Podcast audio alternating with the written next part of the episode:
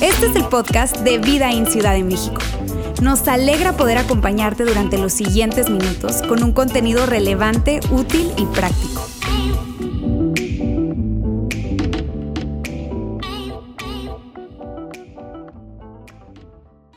Amigos, estamos en el cierre de nuestra serie Madurez Artificial y durante las últimas semanas hemos estado abordando este tema de madurez artificial desde diferentes ángulos. Eh, hablábamos acerca de qué es madurez artificial. Hablábamos también acerca de los efectos y el impacto que tiene la madurez artificial en las nuevas generaciones. y también habíamos hablado acerca de que tú y yo trabajando juntos podemos lograr muchísimo. Eso es lo que hemos venido hablando y hoy vamos a hablar acerca de pasos prácticos, cosas que tú y yo podemos hacer para ayudar a la siguiente generación a desarrollar la verdadera madurez. Eso es lo que vamos a estar hablando el día de hoy. Ahora, yo quiero que, si tú no has tenido oportunidad de escuchar los mensajes o no has visto eh, eh, las reuniones y, tú no has tenido oportunidad de, ver estos mensajes, que tú lo puedas hacer en nuestros canales de podcast en Vidaín, Ciudad de México, Saltillo, Monterrey o también en nuestro canal de YouTube. Es muy importante para nosotros que, que bueno, que, que juntos podamos estar en la misma página. Hoy, como te decía, lo que vamos a hacer es hablar acerca de pasos prácticos que ayuden a los chavos, que ayuden a la siguiente generación a desarrollar una verdadera madurez. Que no solamente crezcan físicamente, que no solamente crezcan intelectualmente, sino que también tengan la capacidad para desarrollar habilidades sociales, habilidades emocionales y que también puedan crecer espiritualmente para que entonces ellos puedan alcanzar todo el potencial que Dios ya colocó en ellos, que puedan vivir vidas plenas, vidas espectaculares. Eso es lo que nosotros queremos y es lo que vamos a estar hablando el día de hoy. Ahora, déjame decirte algo, ¿cómo hacemos entonces para, para eh, eh, estar todos en la misma página? Hablemos entonces de hacia dónde nos dirigimos. ¿Hacia dónde estamos apuntando? Porque si estamos hablando de madurez artificial, entonces tendríamos que hablar de una verdadera madurez. Y la segunda semana, Alejandro Mendoza nos habló acerca de eso. Y yo quiero repasar eh, cómo se ve una persona madura para que todos estemos en la misma página. Decíamos lo siguiente, una persona que es madura es capaz de mantener compromisos a largo plazo. Estas son cualidades de una persona madura. Es capaz de mantener compromisos a largo plazo. Es decir, es una persona que tiene la capacidad para postergar la satisfacción y que desarrolla el hábito de la disciplina. Esa es una persona madura. Una persona madura no es movida por los halagos o las críticas. Es decir, tiene bien firme, anclada su identidad, sabe quién es y sabe su valor y que eso no depende de lo que las personas digan acerca de Él, sino más bien que depende de lo que Dios dice quién es Él. Eh, una persona madura es una persona que posee un espíritu humilde.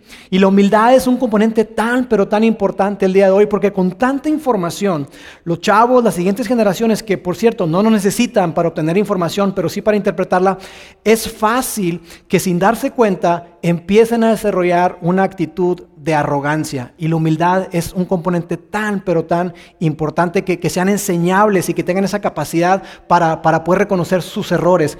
Una persona madura es una persona que toma decisiones basadas en el carácter y no en las emociones. Es decir, que vive bajo principios y valores que, que, no cambian. Y es una persona que defiende incluso esos principios y valores, que no es una persona que es arrastrada o movida por cualquier tipo de pensamiento, sino que tiene la capacidad para permanecer firme. Otras eh, características, decíamos que es una persona que sabe expresar o puede expresar gratitud constantemente, es decir, que reconoce que todo lo que llega a sus manos, que todo lo que tiene, se debe a alguien más, se debe a, Dios principalmente, se debe a sus padres, se debe al equipo que tiene, es una persona que expresa constantemente agradecimiento. Una persona madura sabe cómo priorizar a otros por encima de sí misma. Esa es una persona madura, una persona que, puede ampliar su panorama y se da cuenta que la vida no se trata solamente de él o de ella, sino que hay más personas a su, alrededor y que tiene la capacidad para servirles, para ayudarles. Y por último decíamos también que una persona madura es aquella que busca sabiduría antes de actuar. Es decir, que se puede detener, da un paso hacia atrás para reflexionar y pedir la opinión de otras personas y entonces tomar decisiones sabias. Así es como se ve una persona madura. Pero lo que veníamos viendo y reconociendo a lo largo de esta serie es que, que de alguna manera eh, las nuevas generaciones no han desarrollado y no les hemos ayudado a desarrollar esas eh, habilidades necesarias, esas competencias para que puedan construir un carácter que les haga soportar los embates de la vida, que les haga soportar las pruebas, las dificultades, los problemas y como decía Carlos Ordóñez la semana pasada, que puedan eh, las olas de la vida. Lo que nos encontramos hoy es una situación cada vez más creciente y quiero abrir un paréntesis aquí para decirte a ti, chavo, que nos estás viendo, que, eres generación millennial o, centennial, que, que no se trata de acusar, ni de exhibir, ni de exponer. Esto es una realidad que es cada vez más creciente y para nada queremos generalizar, ni, ni, que tú te sientas atacado, para nada. Pero lo que vemos hoy es que eh, estas nuevas generaciones, como no han desarrollado esas habilidades, lo que hacen es que están huyendo muchas veces a su responsabilidad y entonces le sacan la vuelta a situaciones incómodas, a situaciones difíciles, a situaciones que, que, incluso los pudieran ver como un gran problema. Hoy los chavos de hoy, las nuevas generaciones, no enfrentan eh, las dificultades, conversaciones difíciles, le sacan la vuelta y no solamente terminan una relación de noviazgo a través de un WhatsApp, a través de un mensaje, sino que también una relación laboral, renuncian a, la empresa o renuncian a, su jefe a través de un mensaje de texto, a través de, un correo electrónico, pero no tienen esa competencia y esa habilidad social y emocional, esa, esa firmeza para ir y plantarse y hablar con las personas. ¿Y qué es lo que ha provocado todo esto? Todo esto lo que ha provocado es que al ellos estar creciendo y reforzando esa madurez artificial, lo que está ocurriendo es que estamos viendo cuadros cada vez más crecientes de, ansiedad, de depresión, de adicciones e incluso de una, eh, un, relativismo moral que está permeado en todas las esferas de la vida. Entonces yo quiero que tú te detengas conmigo a pensar cómo se ve una persona que, que para él Nada es absoluto, nada es verdad, es simplemente cuestión de opinión, es simplemente cuestión de preferencia.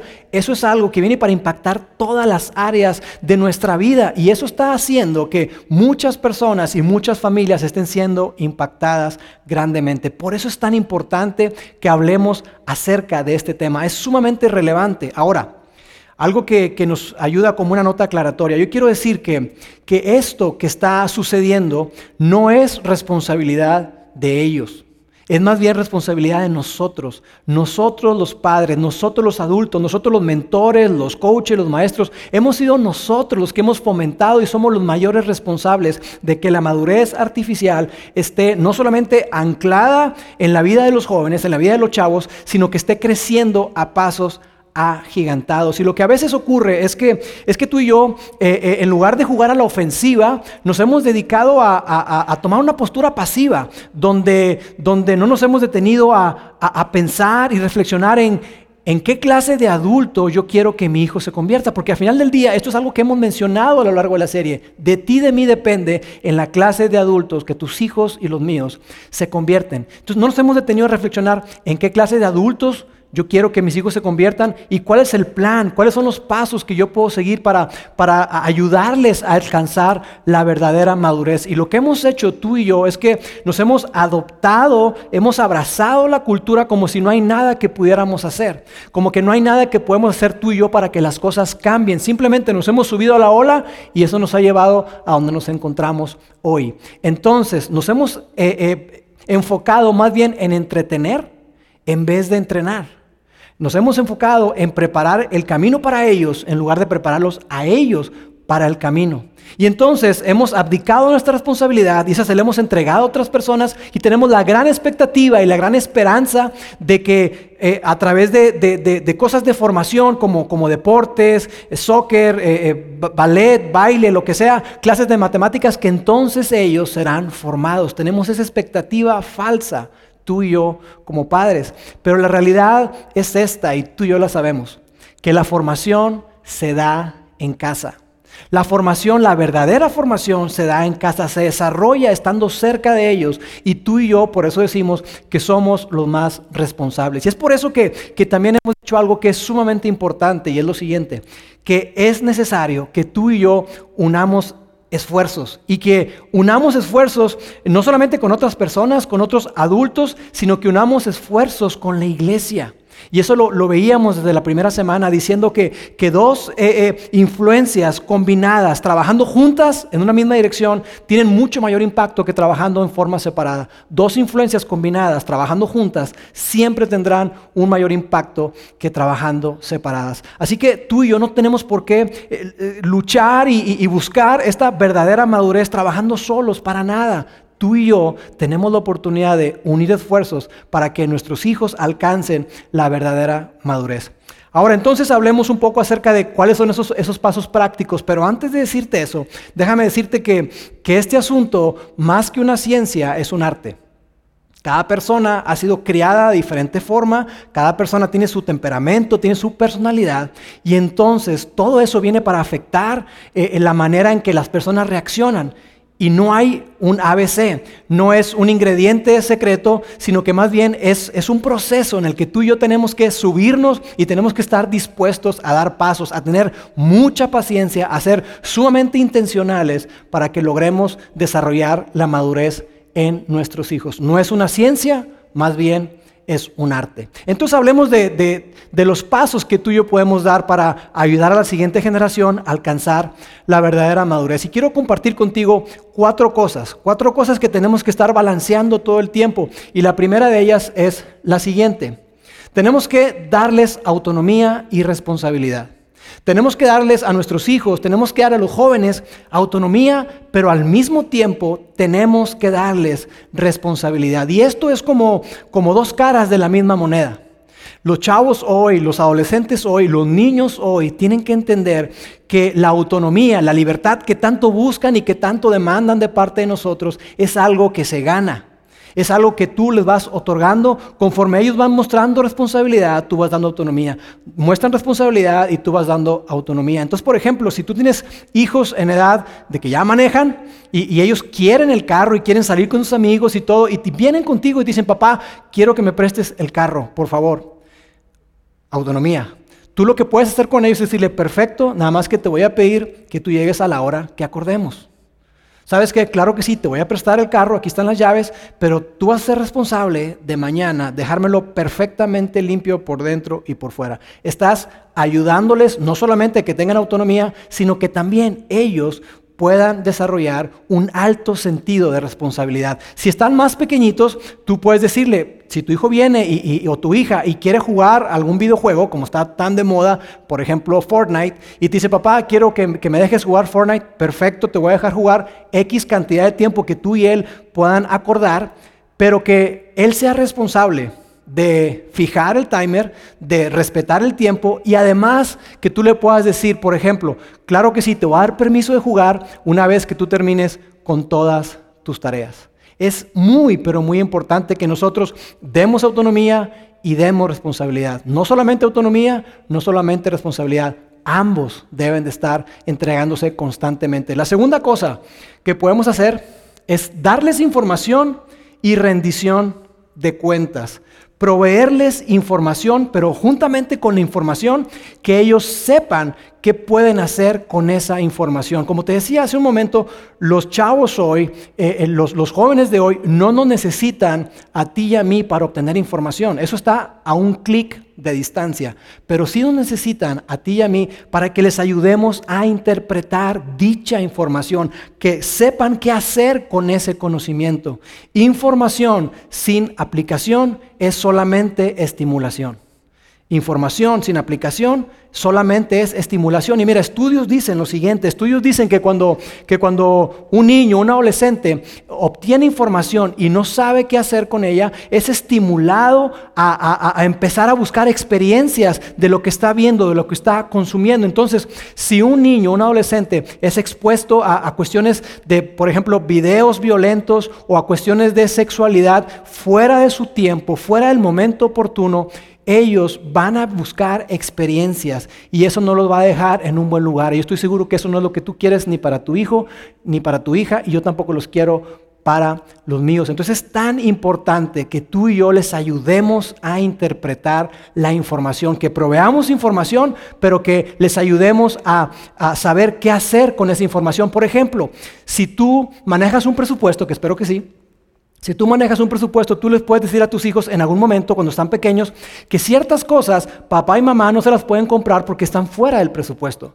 Y quizá te digan, papá, ¿y qué es presupuesto? Y es una oportunidad para que tú le expliques. Eh, le estás proveyendo información, pero conforme va creciendo, tú le vas a dar también la rendición de cuentas. ¿De qué manera?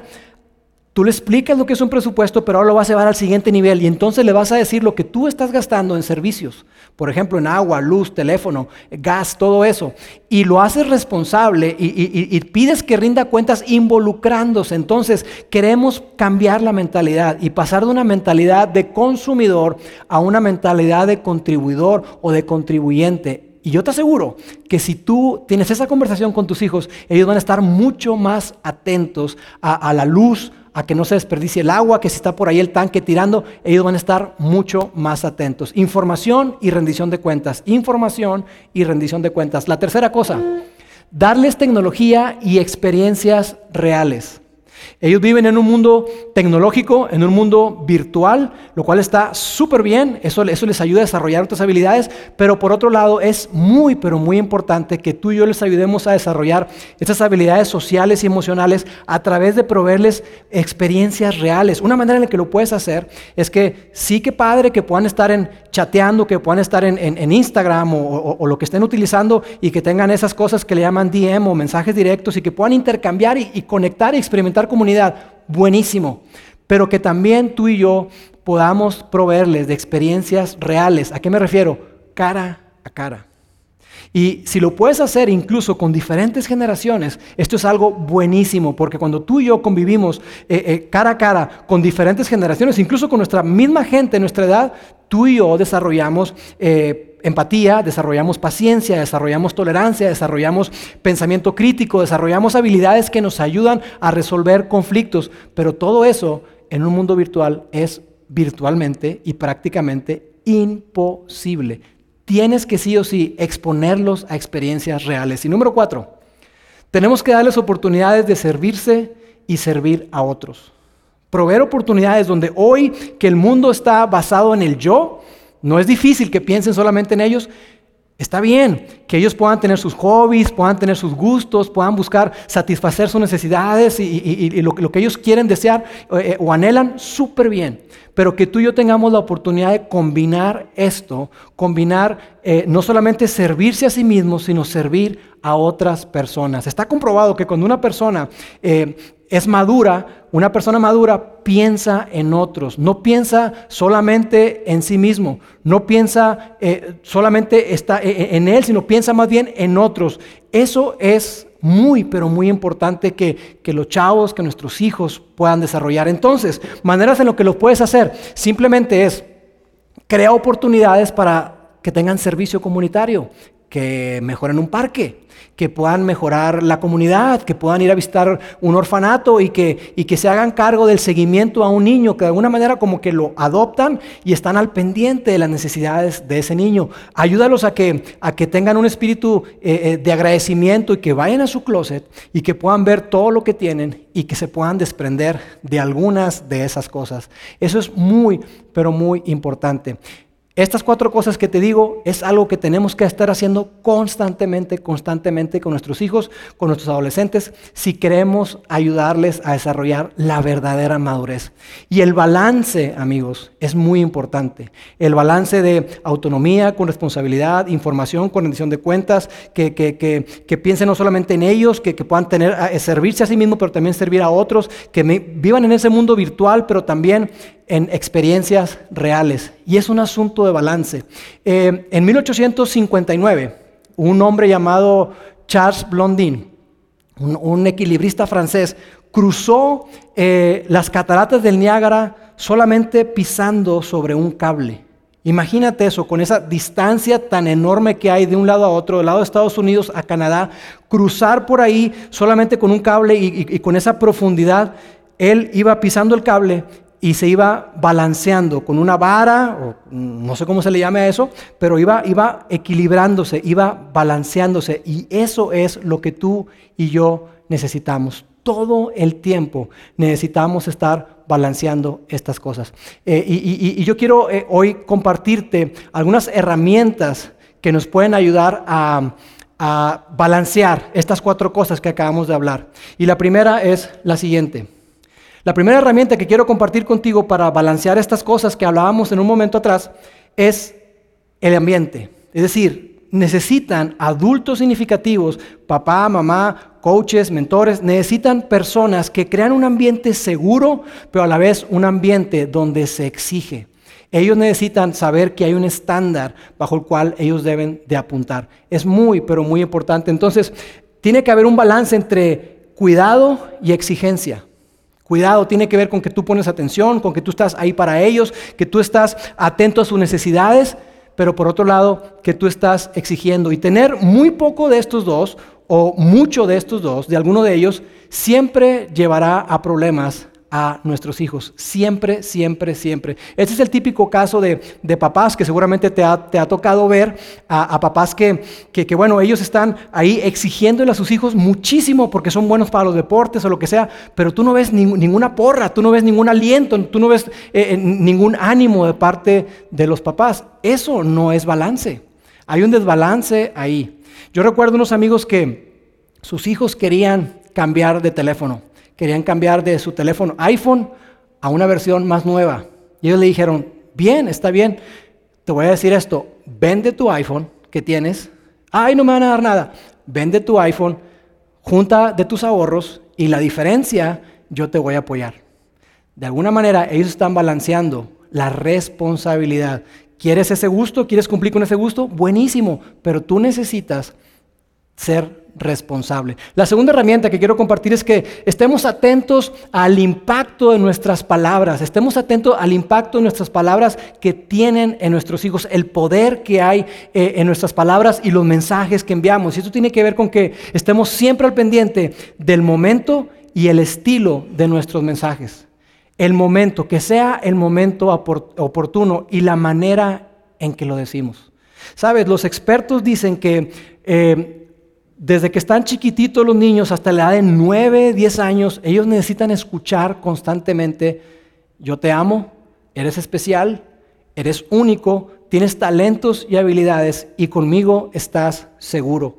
Ellos necesitan escuchar constantemente eso, que les amas, que son únicos, que tienen dones, talentos, habilidades y que contigo están seguros. Pero conforme pasa el tiempo, ellos lo que necesitan escuchar cuando entran a la adolescencia es que la vida es dura, la vida no se trata de ti, no siempre vas a tener el control y un día te vas a morir. Y yo sé que eso puede sonar exagerado y estoy, wow, todo eso es, muy fuerte, pero eso es lo que ellos necesitan escuchar.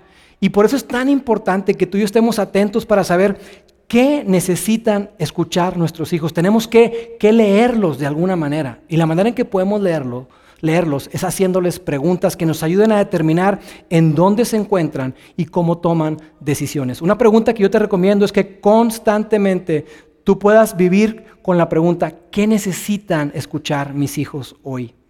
¿Qué necesitan escuchar mis hijos hoy? Y la tercera herramienta que quiero compartir contigo tiene que ver con experiencias experiencias, que tú y yo eh, eh, tengamos la capacidad para darnos cuenta que son las experiencias las que transforman la vida de las personas. La reflexión sobre una experiencia vivida es lo que transforma la vida de las personas, no solamente el conocimiento, no solamente la información. Entonces tú y yo tenemos que estar sumamente atentos a eso para saber el tiempo que le dedicamos, porque se trata de tiempo de calidad y cantidad, pero la ocasión que tú y yo estemos atentos para saber si, si en este momento es apropiado que yo capitalice y aproveche para desarrollar una experiencia que les ayude a ellos a, a abrazar principios y valores bajo los cuales vivir. Esas tres herramientas que te acabo de compartir nos ayudan a poder estar siempre en equilibrio con estas cuatro cosas que te hablé al principio que tiene que ver con, con responsabilidad y autonomía y, y, todo eso. Ahora, una manera en que te lo puedo mostrar a través de una imagen, porque yo creo que las imágenes son muy poderosas, es a través de la siguiente imagen de un ladrillo envuelto en terciopelo. Esto es lo que nuestros hijos, esto es lo que los adolescentes necesitan hoy.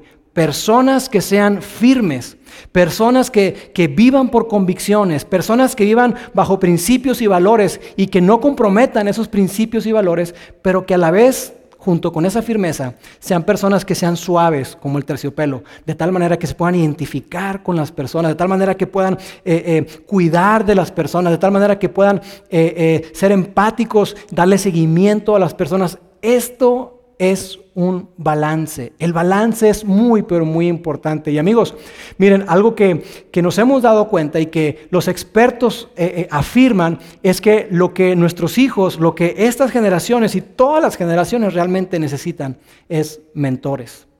Tú y yo necesitamos mentores en nuestra vida y nuestros hijos también lo necesitan.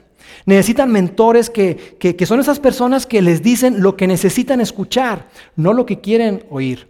Personas que les hablan a su corazón, que invierten su vida, que se ganan su confianza para eh, eh, hablarles al corazón y que les puedan dirigir para que ellos puedan alcanzar la verdadera madurez. Personas que estén dispuestos a apuntarles hacia lo más importante. Y nosotros creemos lo siguiente, nosotros creemos que lo más importante que existe en la vida fue algo que Jesús nos dijo.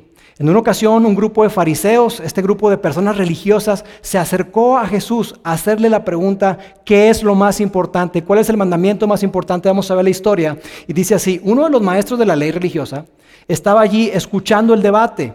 Se dio cuenta de que Jesús había contestado bien. Entonces le preguntó, de todos los mandamientos, ¿cuál es el más importante? Mira la respuesta de Jesús. Jesús contestó, el mandamiento más importante es, escucha, oh Israel, el Señor nuestro Dios es el único Señor. Ama al Señor tu Dios con todo tu corazón, con toda tu alma, con toda tu mente y con todas tus fuerzas.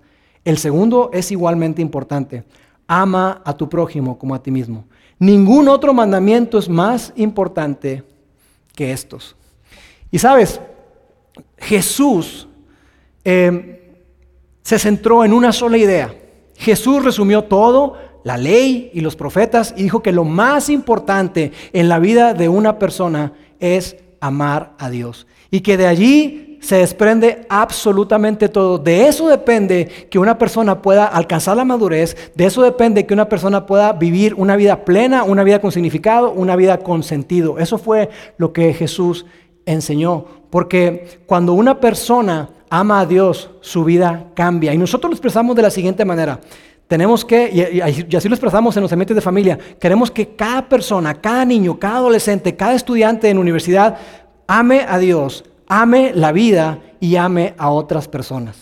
Que ame a Dios, que ame la vida, y eso involucra a sí mismo, y que ame a otras personas. Porque cuando una persona ama a Dios, esa persona se puede amar a sí misma. Cuando una persona ama a Dios, su fe crece. Cuando una persona ama a Dios, puede establecer relaciones significativas porque puede amar a otras personas. Pero la clave está en que amen a Dios. Y esto es lo más importante. Y lo que nosotros hacemos como iglesia es eh, guiar a las personas, guiar a los niños, a los adolescentes, a personas adultos significativos que puedan invertirse en la vida de ellos en un contexto seguro, donde puedan hablar de cualquier cosa, donde puedan hacer preguntas, donde puedan eh, eh, incluso debatir y, hacer preguntas difíciles que tengan que ver con la fe, con la vida.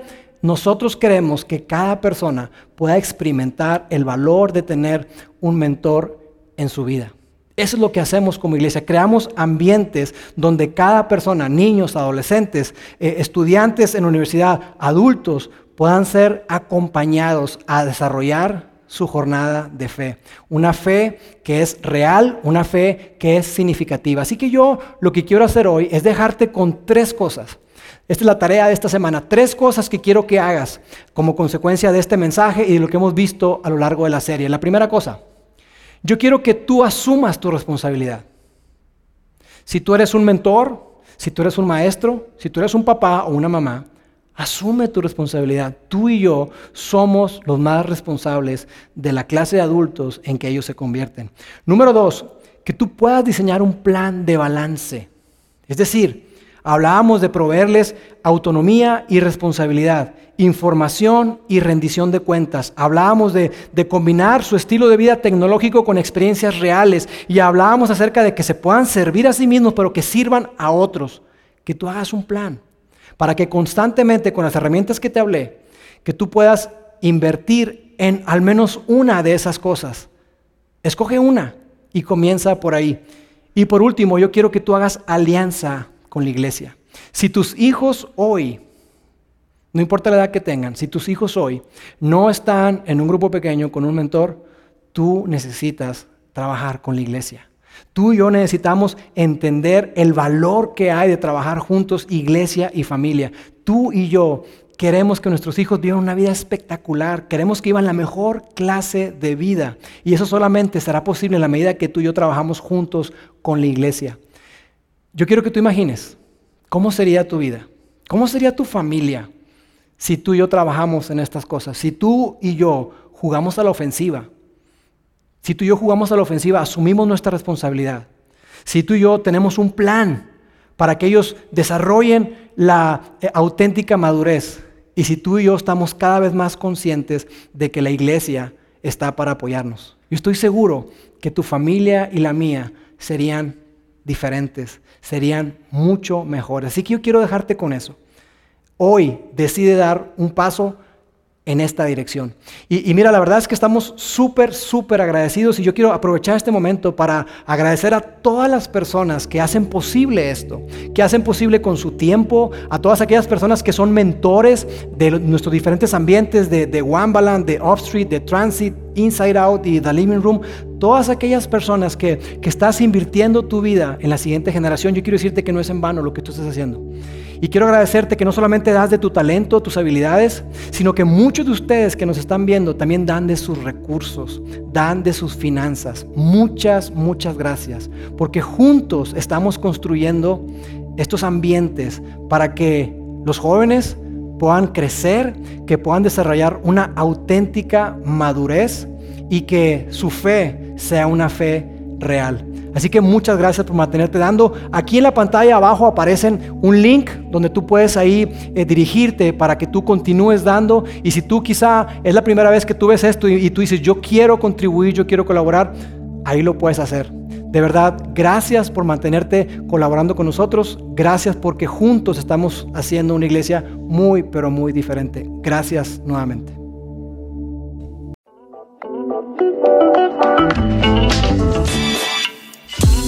Sigue conectado a los contenidos de Vida en Ciudad de México a través de nuestro sitio web y de las redes sociales. Muy pronto estaremos de vuelta con un nuevo episodio.